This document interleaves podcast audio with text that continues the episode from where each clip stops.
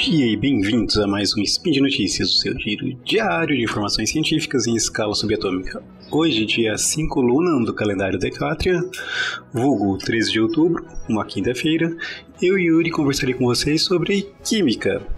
E no programa de hoje, Nobel de Química de 2022.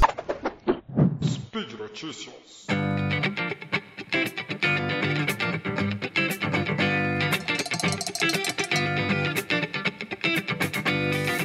Bom, meus amigos, agora, né, dia 5 de outubro, saiu, né, foi divulgado os laureados com o Nobel de Química.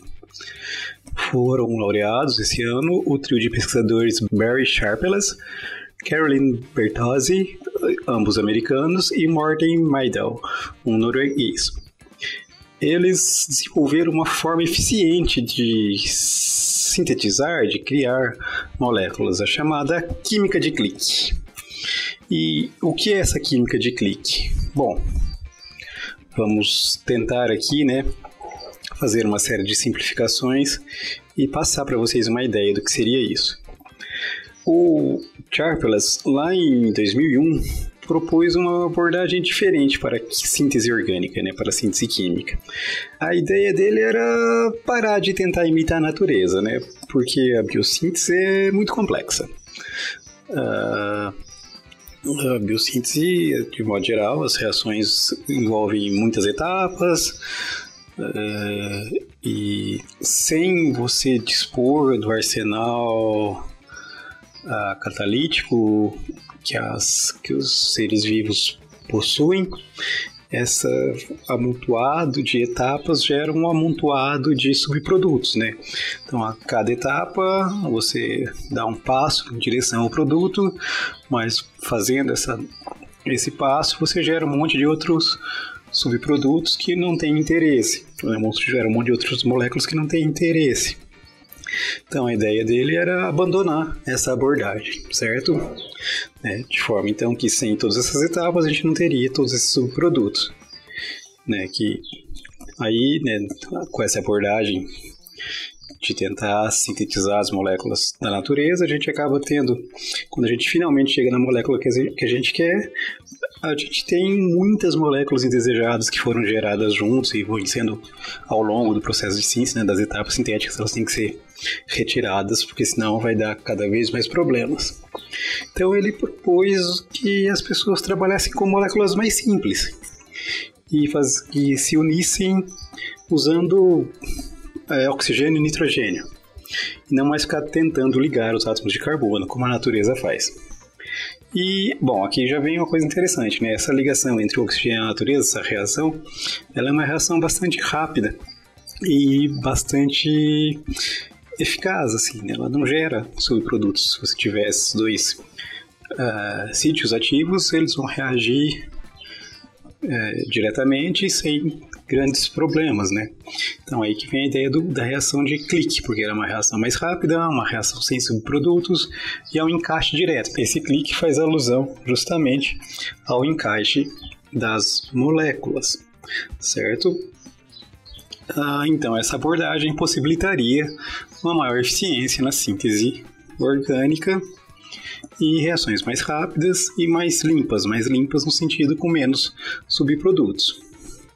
Inicialmente eles trabalhavam utilizando catalisadores de cobre, né, a base de cobre, para possibilitar essas moléculas, né, para possibilitar o clique. Lá em 2014 é, foi descoberta uma forma de você eliminar o cobre, né?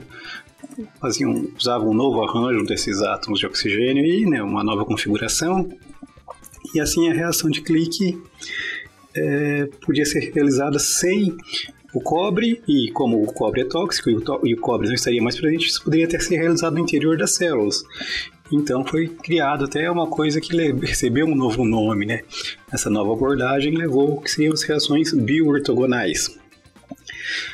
Mas isso ainda é dentro do que se chama de reações de clique, da chamada química de cliques.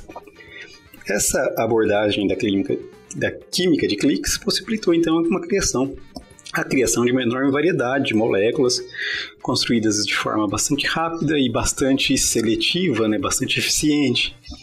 E Então, esses três pesquisadores são diretamente envolvidos com o desenvolvimento desse ramo da ciência e por isso, né, por possibilitarem uma abordagem nova na síntese orgânica, é, isso, essa revolução que eles propuseram, né, que eles é, possibilitaram a química, os rendeu esse prêmio Nobel, certo? Bom, uma outra coisa que merece ser mencionada aqui falando do Nobel desse ano, o Barry Sharpless, ele ganhou o seu segundo prêmio, porque lá em 2001 ele já tinha sido laureado com o Nobel com outro com outros dois pesquisadores por trabalhos, né, por avanços na síntese assimétrica, né? A síntese assimétrica é justamente uh, o que possibilita a, a, a síntese de moléculas quirais que, bom, na natureza as moléculas quirais são bastante abundantes, e enantioseletiva e são sintetizadas de forma enantioseletiva, né? Apenas um dos enantiômeros é, é, sintetizado. E na química de bancada, na química de laboratório, esses, essa abordagem é bastante complexa e os trabalhos desse pesquisador junto com outros colegas já tinha rendido um Nobel para ele. Então ele vinha aí trabalhando na síntese há bastante tempo e com sempre apresentando bons resultados. E assim agora ele é a quinta pessoa a ter ganhado dois prêmios Nobel é, na história, né? Então a gente pode até relembrar quem foram os pesquisadores já laureados com dois prêmios Nobel.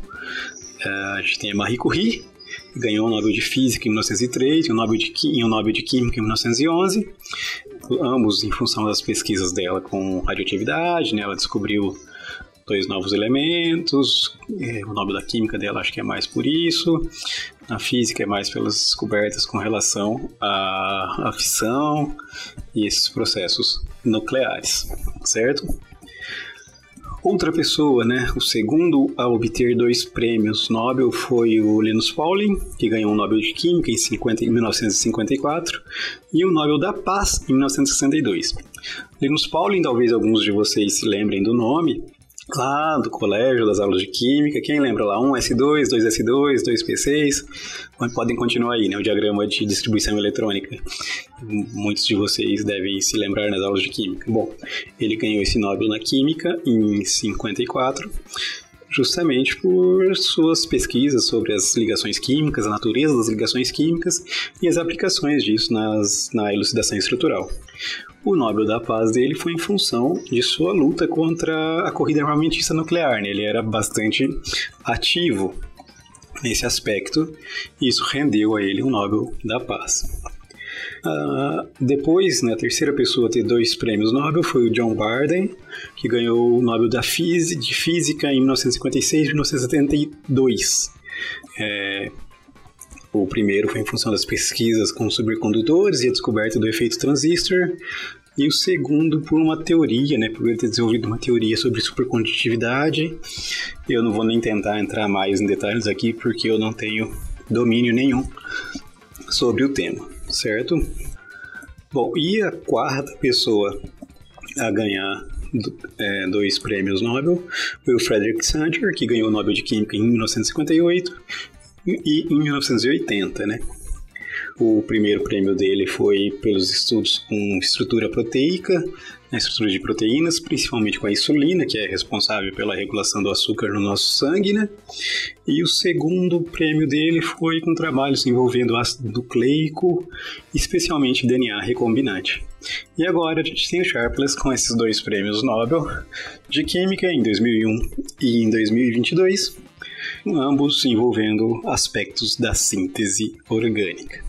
Certo, meus amigos? Então, por hoje é só. É, lembra todos, a, convido a todos a passarem lá no post, deixarem um comentário é, e ou uma sugestão ou mesmo um xingamento aí para a gente saber que vocês estão escutando a gente ainda. Eu ainda gostaria de lembrá-los que esse podcast só é possível acontecer por conta do seu apoio no patronato do SciCast. E se ainda não é um patrono, considere essa possibilidade. Um forte abraço e até amanhã.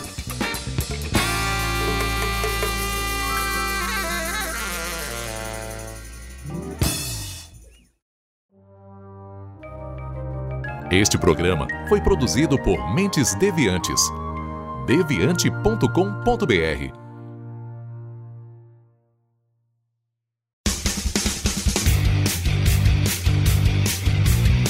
Cortes, edição de podcast.